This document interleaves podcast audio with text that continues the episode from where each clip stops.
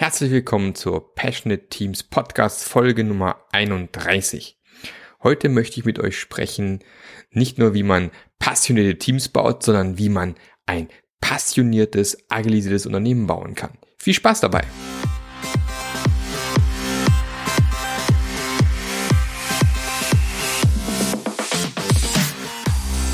Was ist das Geheimnis passionierter Teams? Warum gibt es nur so wenige davon? Und wie können wir es schaffen, dass es mehr werden? Wenn euch diese Fragen umtreiben, dann seid ihr hier genau richtig. Wir sprechen mit nationalen und internationalen Experten zu diesem Thema und gehen dem Geheimnis passionierter Teams nach. Denn das ist unsere Passion, dafür brennen wir. Willkommen beim Passionate Teams Podcast.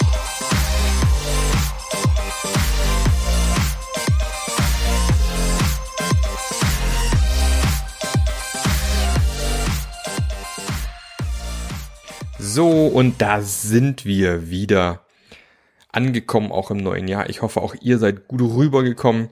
Und nach der tollen Folge mit Ilya, die wir hatten letztens, starten wir heute ins neue Jahr mit einer Solo-Folge. Und ich möchte mit euch sprechen über das Thema nachhaltige Agilität im Unternehmen. Und ähm, hier gibt's ja wie immer jede Menge zu, zu besprechen und zu bereden, was ich auch ständig in meinen Trainings und Vorträgen mache. Und Stellt euch einfach mal vor, ihr seid auf einem Konzert, ja, eure Lieblingsband, hammermäßiges Konzert, ihr steht im Publikum und sagt, wow, das ist wieder richtig geiles Konzert. Und dann kommt irgendwo so ein Hammer-Solo, was weiß ich, auf der E-Gitarre oder auf dem Schlagzeug oder na, auf irgendeinem anderen Instrument, die sagt, wow, das war der absolute Hammer. Und was macht ihr? Ihr lauft los am nächsten Morgen in den nächsten Musikladen und kauft euch genau das gleiche Instrument was ihr eben auf der Bühne gesehen habt. Vielleicht, keine Ahnung, eine geile E-Gitarre, ein geiles Saxophon. Nehmt das mit nach Hause, stellt euch ins Wohnzimmer und spielt natürlich sofort genau so gut los. Natürlich nicht. Ist, glaube ich, jedem klar, dass das nicht funktioniert. Aber trotzdem sieht man genau das jeden Tag im Unternehmensumfeld. Ich weiß nicht, wie viele Unternehmen es da draußen gibt, die einfach sagen, hey, guck mal, alle machen agil, wir müssen auch agil machen guck mal, alle nutzen Spotify-Modell, müssen auch Spotify-Modell machen. Ja, wenn ihr dazu was hören wollt, ähm, gibt es eine englische Folge, die ich mit dem Margin Florian hatte vor ein paar Wochen von Spotify, wo wir genau auch über dieses, dieses Thema gesprochen haben, dass dieses banale Kopieren von irgendetwas der völlig falsche Weg ist. Weil selbst wenn ich das tollste Instrument in die Hand bekomme, von mir ist das teuerste, das Beste, was ihr auf dem Markt bekommen könnt, kann ich deswegen trotzdem nicht gleich hervorragend drauf spielen. Und vielleicht stelle ich auch fest, dass, naja, für das Musikstück, das ich jetzt gerade spielen möchte, vielleicht eine E-Gitarre nicht so optimal für geeignet ist. Ja, im anderen Kontext, bei der anderen Firma vielleicht, ja, passt es super, aber bei euch vielleicht nicht. Und drum ist es eigentlich viel, viel wichtiger zu schauen, wo steht ihr als Unternehmen? Was macht euch aus? Was ist euer Kontext? Um dann zu überlegen, okay, wie starten wir von hier los? Und genauso wie es dieses Passion-Modell, was ich letztens schon vorgestellt habe im letzten Jahr, ein Passion-Modell gibt für Teams, gibt es natürlich auch ein Passion-Modell für Unternehmen. Und aus meiner Sicht gibt es auch hier wieder sieben Elemente, die aus meiner Sicht sehr, sehr wichtig sind, elementar sind, wenn man wirklich erreichen möchte, dass überhaupt irgendeine Form von Agilität entsteht. Und jetzt nochmal ganz wichtig, warum möchte denn jeder agil werden? Und wenn man diese Frage für sich als Firma nicht beantworten kann, hat man schon das erste Problem. Im Endeffekt geht es doch eigentlich immer nur darum, Geld zu verdienen und als Unternehmen am Markt bestehen zu können. Ich meine, das ist ultimativ das Ziel von jedem. Und ja, wir wissen alle in der heutigen Zeit, wo alles viel, viel schneller läuft, wo alles viel, viel schwieriger geht, wo sich die, die, die Erde immer schneller dreht, macht es eventuell Sinn, auf agile Ansätze zuzugreifen. Man muss aber trotzdem schauen, ähm, in welcher Form macht das bei mir Sinn oder wie kann ich es denn in meinem Kontext, in meinem Unternehmen umsetzen? Und trotzdem gibt es aus meiner Sicht einfach ein paar Elemente, die ich sage, die sollten immer irgendwie da sein als Fokus, als Inspiration, um sich über zu überlegen, wo stehen wir da eigentlich aktuell und wie kann uns genau dieses Prinzip helfen, erfolgreicher zu werden. Und das erste Element, was ich für extrem wichtig halte, ist, und es ist immer noch, weiß ich nicht, in wie viel Firmen ich kämpfen muss oder Diskussionen habe, um ein vernünftiges Produktportfolio-Management aufzubauen. Und ich rede nicht nur, ich rede nicht sofort von einem agilen Produktportfolio-Management, sondern überhaupt über ein Produktportfolio überhaupt erstmal. Es ist immer wieder spannend, wenn wir es dann mal machen und so ein Portfolio aufbauen und wir dann mal durchgehen und dann mal auch ganz, ganz die, klar die harte Frage stellen, wie viel Geld verdient ihr denn mit den verschiedenen Produkten, die ihr im Portfolio drinne habt? Und es ist immer wieder überraschend, ähm, wenn so ein Portfolio mal steht, festzustellen, dass es doch einige Produkte gibt, die man schon lange pflegt und hegt und irgendwie auch weiterentwickelt, wo gar nichts bei rumkommt. Das mag manchmal aus Prestigegründen äh, legitim sein, aber oft eben muss man doch zugestehen, das ist vielleicht ein Bein, was wir uns mal abschneiden können und sagen, äh, das macht für uns so keinen Sinn. Und ganz elementar wichtig ist aber ein Produktportfolio-Management aus einem ganz anderen Grund. Und da könnt ihr auch nochmal gerne in die Folge mit Klaus Leopold reinhören, ähm, wenn, wo wir über diese Kanban Flight Levels gesprochen haben. Und genau dieses, der, der oberste Flight Level, wo es darum geht, okay, welche Produkte haben wir hier? Und hier ist genau die Frage, oder besser gesagt nicht die Frage, sondern hier ist genau das Learning eigentlich. Wir können nur so viele Produktentwicklungsprojekte starten, wie wir auch beenden und stoppen. Wir können nicht mehr Produktentwicklungsprojekte starten, wie wir enden. Geht gar nicht. Warum nicht? Weil wir gar nicht genug Mitarbeiter haben. Das Problem was häufig passiert, ist, dass wir zu viele Projekte starten und ich, ich kenne kaum ein großes Unternehmen und auch manche Mittelständler, äh, die nicht zu viele Projekte haben, sondern die meisten haben zu viele. Und dann wundert man sich, dass nichts vorangeht. Warum? Weil alles ist parallel, man hat unglaublich viele Abhängigkeiten, Mitarbeiter müssen in vielen Projekten parallel mitarbeiten und man kann gar nicht Effizienz mit seiner, mit seiner ganzen Mitarbeitern überhaupt fokussiert an Themen dranbleiben und dran arbeiten. Drum ist es wichtig, ein vernünftiges Produktportfolio-Management aufzubauen, sich zu überlegen, was sind unsere Enabler-Projekte, was sind unsere goldenen Kühe, die wir auf keinen Fall wegmachen müssen, was sind unsere äh, Projekte, die, die wichtig sind für uns überhaupt als Firma, was sind Dinge, die vielleicht macht, gemacht werden müssen.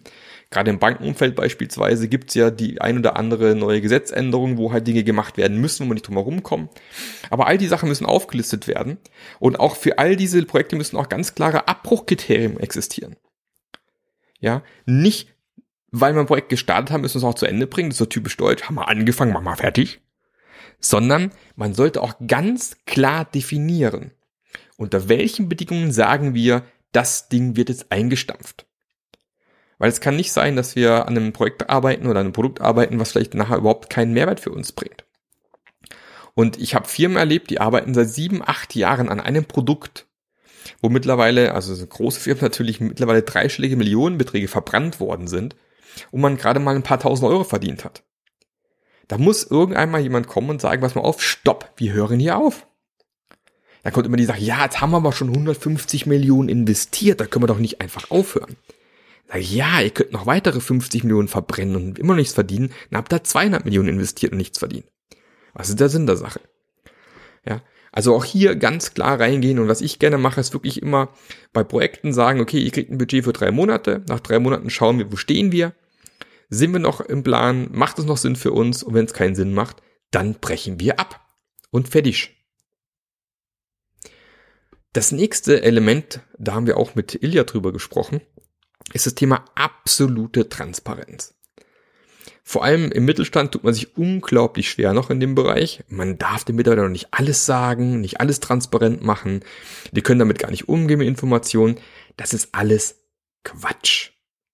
Denn je mehr die Mitarbeiter wissen, um was geht's hier eigentlich, wo wollen wir hin, welche Probleme haben wir vielleicht sogar aktuell, welche Challenges gibt's am Markt, ähm, was müssen wir tatsächlich tun, um wirklich bestehen zu können. Nur dann kann auch der, die Mitarbeiter wirklich mithelfen und mitdenken auch und mitarbeiten, damit wir tatsächlich auch weiterhin am Markt bestehen können.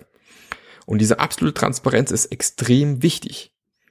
Weil was häufig passiert, wenn es diese Transparenz eben nicht gibt, ist, dass Gerüchte entstehen. Kennt man. Ne? Und dann steht man in der Kaffeeküche und dann entsteht, der erzählt der Heinz, der Uli, äh, keine Ahnung, was er wieder gehört hat. Und dann fängt man an, entsprechend da irgendwie rüber zu quatschen. Dann verbreiten sich die Gerüchte immer weiter und so fort. Und das ist eigentlich eher kontraproduktiv. Und ich hatte es auch einmal in der Firma, da war es, da ging es irgendwie los, dass eine weitere Niederlassung in Berlin gegründet worden ist. Und dann ging es, oh Gott, unser Standort wird geschlossen. Ganz klar.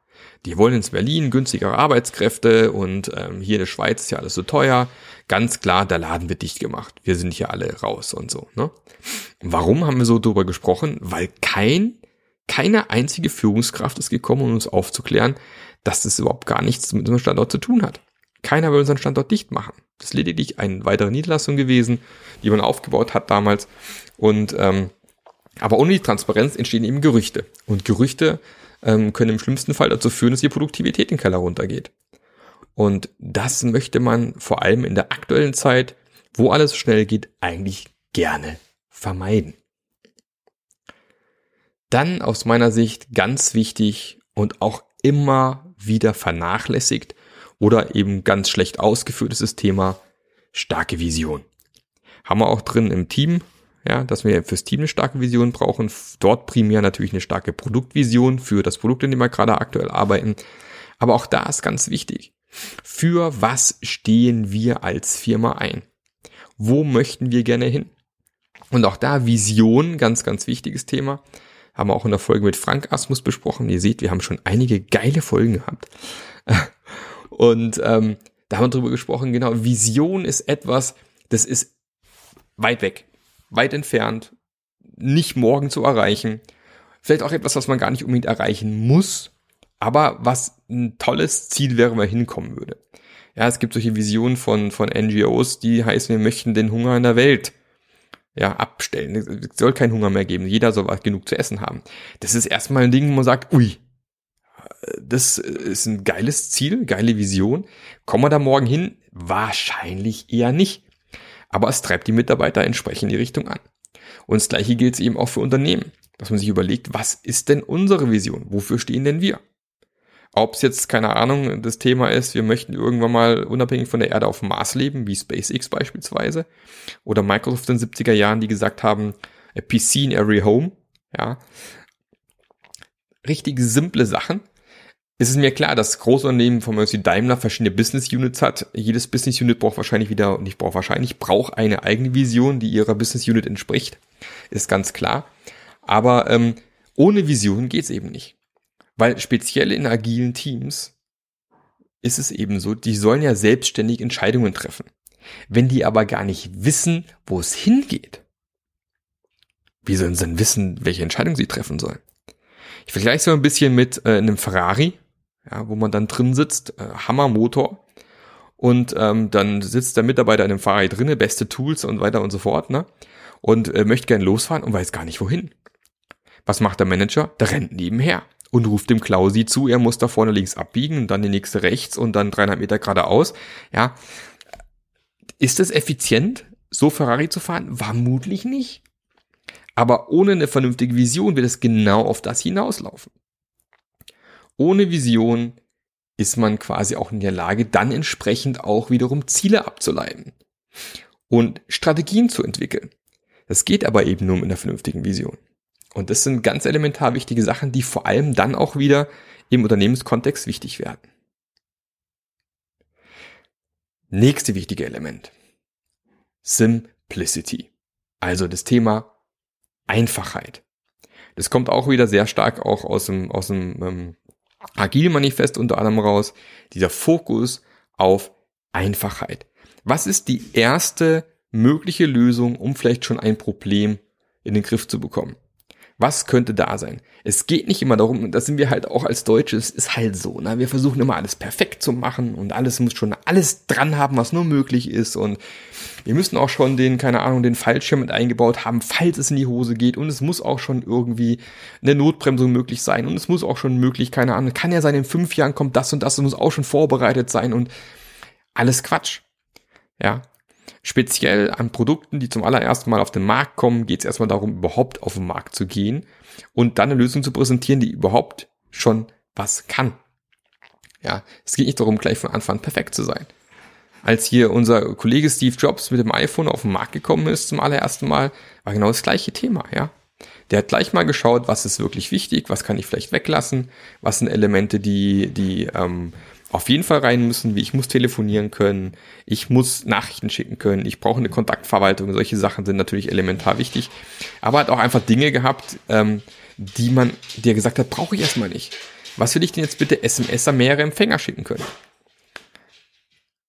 Brauche ich erstmal nicht. Ja, hat man früher ein Silvester gebraucht vielleicht hier und solche Sachen und, aber dieser Fokus auf, was kann ich erstmal weglassen, hilft mir dann auch wieder schneller am Markt zu sein mit einem Produkt. Ja. Und nur so klappt es nach dem Endeffekt auch überhaupt tatsächlich erfolgreich sein zu können. Immer der Fokus auf, wie geht's noch einfacher? Was kann ich noch weglassen? Was kann noch fort? Und dafür aber natürlich auf der anderen Seite die Dinge, die drinnen bleiben, natürlich auf so ein hohes Niveau bringen, dass jeder sagt, will ich unbedingt haben.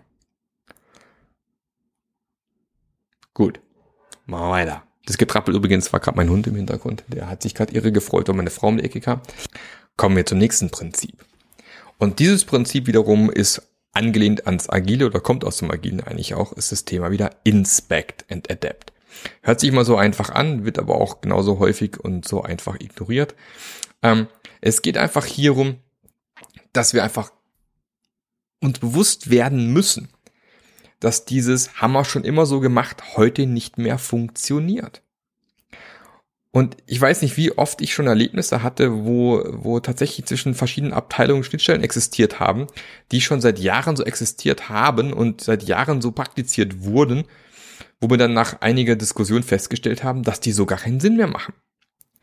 Ich werde nie vergessen eine Story von einem Freund von mir, der, der erzählt hat, er ist mal in einem Großkonzern gewesen, da ging es dann darum, ähm, dass, der, dass es einen Musterbau gab und es gab eine andere Abteilung, die entsprechend dann die ganzen Konstruktionszeichnungen gemacht haben. Und es war einfach festgelegt, dass die, die der Musterbau einfach diese Dateien, die CAD-Dateien in einem speziellen Format haben wollte.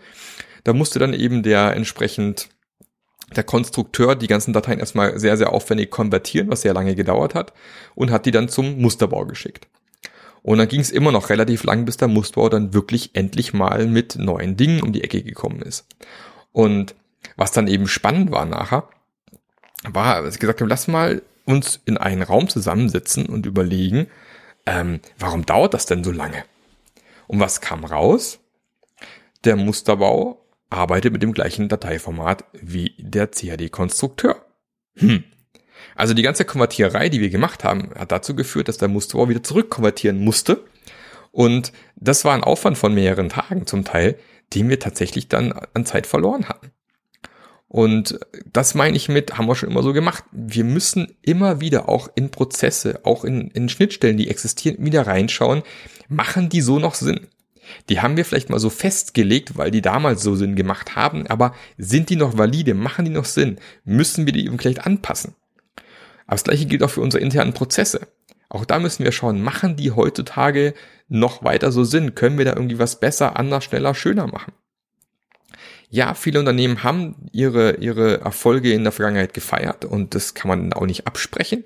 Das ist auch völlig legitim, sich so ein bisschen darauf auszuruhen, was man schon alles geleistet hat in der Vergangenheit. Und ja, das ist auch passiert mit den bestehenden Prozessen, richtig. Das heißt aber nicht, dass die weiterhin gelten und dass die weiterhin valide sind. Das ist nicht der Fall. Das heißt, wir müssen ständig schauen, wo stehen wir aktuell, welche Challenges, Probleme, was auch immer haben wir und wir, wie können wir uns daraufhin anpassen. Und es gibt ja diesen blöden Spruch Survival of the Fittest. Die werden als Unternehmen wirst du in der Zukunft nicht überleben können, wenn du dich nicht ständig hinterfragst. Und ich weiß, es ist mühsam, weil der Mensch ist ein Gewohnheitstier und er hat auch mal gern Stillstand und möchte auch gerne mal ein bisschen Ruhe haben in verschiedenen Bereichen. Ja, kann man ja verstehen. Bloß diese Ruhe wird eben speziell im Unternehmensbereich dir irgendwann den Kopf kosten. Selbstverständlich musst du natürlich nicht in allen Unternehmensbereichen auf einmal irgendwie losdüsen und alles verändern. Mach es einfach Schritt für Schritt, lass mal einen Bereich wieder ein paar Monate, ein paar Jahre in Ruhe, ein paar Jahre ist vielleicht fast zu lang, aber ein paar Monate in Ruhe und entwickel im anderen Bereich entsprechend weiter. Aber du wirst nicht drum rumkommen, ständig zu schauen, wie können wir noch besser werden. Und glaub mir, es geht immer besser. Also viele denken ja, wir sind an so einem Punkt angekommen, also besser arbeiten kann man gar nicht. Doch, kann man. Entweder erfindet irgendjemand irgendwas Neues oder es gibt neue Methode, es gibt neue Tools, es gibt neue Arbeits, was ich, Arbeitsschritte, es gibt neue Maschinen, es gibt neue Arbeitsprozesse, was auch immer. Ja, da geht's immer irgendwo weiter. Und deswegen kann jedes, jede Firma weiter lernen und sich weiter verbessern. Das vorletzte Element, über das ich heute sprechen möchte, ist das Thema Operating on Options. Finde ich auch sehr schön, weil es geht auch so ein bisschen in dieses Inspect and Adapt so ein bisschen mit rein, dass man sich einfach überlegt, okay, welche Challenges haben wir denn aktuell und welche möglichen Optionen können wir da vielleicht ziehen. Und da gibt's ein, ein schönes Tool, nennt sich Popcorn Flows, kann ich jedem empfehlen, werde ich in die Show Notes mal reinpacken. Ähm, was eben genau darauf aufbaut. Wir schauen uns erstmal an, welche Probleme existieren und überlegen uns mögliche Optionen. Und Optionen, das Schöne an Optionen ist ja, das kann sein, es ist eine gute Idee. Es kann aber auch sein, dass es vielleicht keine gute Idee ist, aber wir überlegen einfach mal, das, was könnte ein potenzielles Experiment sein, was wir daraus irgendwie entwickeln. Und dann kann man überlegen, ob die Option nachher Sinn macht oder eben keinen Sinn macht. Und eventuell probiert man was aus und denkt sich, okay, passt ganz gut. Aber wenn man über Optionen spricht, lässt man zumindest schon mal viel Raum, um zum einen einfach auch Ideen spinnen zu können, weil jeder weiß, okay, ob man es nachher machen oder nicht machen, ist noch eine ganz andere Frage. Aber eben auch, dass man experimentieren darf und man auch weiß, dass es auch schief gehen kann und es auch akzeptiert wird, dass es schief gehen kann. Weil auch das ist ganz, ganz wichtig, ähm, diese Angst, die häufig existiert, ist, ja, wenn wir das machen, könnte sie auch in die Hose gehen. Klar, kann es in die Hose gehen. Aber halb so wild, weil daraus können wir wiederum lernen. Da sind wir bei Inspect and Adapt entsprechend wieder. Also sich zu überlegen, welche Optionen haben wir für verschiedene Probleme, die genau zu analysieren, dann vielleicht mal zwei, drei Dinge zu probieren, zu experimentieren und dann zu schauen, hat es einen Erfolg gebracht, den wir haben wollen, ja oder nein? Und wenn nein, schmeißen wir es fort. Und wenn ja, umso besser. Dann können wir auf den Optionen weiter aufbauen. Also dieses Thema mit Optionen arbeiten ist einfach so eine Sache, dass es, es gibt halt nicht diese eine beste Lösung, sondern es mag mehrere Optionen geben und muss man sich natürlich auch immer entscheiden, auch wieder in Bezug auf die Firmenvision eventuell, in Bezug auf das Portfolio, was irgendwo existiert, welche Option die sinnvollste ist. Ja, es gibt ja genauso wie in, in einer Beziehung, wenn man halt einen fetten Streit hat, gibt es verschiedene Optionen. Äh, ich kann klein beigeben und sagen, okay, ich, ich also entschuldige mich jetzt. Oder ich sage, nee, ich entschuldige mich nicht, sondern ich war bis der andere kommt. Nächste Option, kommt vielleicht nie, wer weiß. Ja, oder keine Ahnung, ich ziehe aus, ich lass mich scheiden, ich weiß auch immer. Oder wir gehen in irgendeine Beratung oder wer, weiß nicht. Also es gibt ja zig Millionen Möglichkeiten, was ich machen kann. Und so ist es auch im Unternehmen. Ja, sich ständig klar machen, welche Optionen gibt's und welche sind tatsächlich die, die für uns gut funktionieren könnten, welche probieren wir aus, aber eben auch das Scheitern mit einkalkulieren. Ganz, ganz wichtig. Und dann, last but not least, never rest. Ja, du darfst dich heutzutage auf deinen Erfolgen nicht ausruhen. Ist zwar schön, vor allem wenn sich Produkte gerade hervorragend verkaufen und hervorragende Geschäftszahlen da sind, aber dieses Produkt wird dir vielleicht in Zukunft eben nicht mehr den Hals retten können. Und da gibt's unzählige Firmen, die genau diesen Fehler gemacht haben, ausgeruht haben auf ihren aktuellen Erfolgen und damit voll gegen gefahren sind. Also, da gibt's auch relativ viel, was man da entsprechend noch lernen kann. Man darf nie aufhören, nie stoppen, nie aufhören, sich weiterzuentwickeln. Das ist ganz, ganz wichtig. Es muss mit in die DNA rein. Ja, Deswegen gibt es ja auch, ich glaube, im CEO-Bereich ist ja mittlerweile so, dass alle zweieinhalb Jahre gibt es einen neuen CEO in vielen Bereichen, vielen Unternehmen, einfach um diese Frische zum Teil reinzukriegen, manchmal ja auch einfach da dran zu bleiben, eben immer weiterzumachen und das nächste und das nächste und das nächste dazu irgendwie anzutriggern. Ganz, ganz wichtig.